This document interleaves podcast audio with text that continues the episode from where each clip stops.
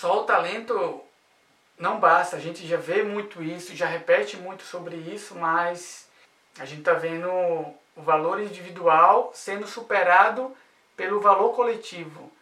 E é isso que faz a diferença. E o jogador ele tem que entender isso. O coletivo ele proporciona um, uma, um resultado maior do que o individual, entendeu? Porque um jogador bom ele ganha uma partida, duas, três, mas o coletivo ele ganha o campeonato.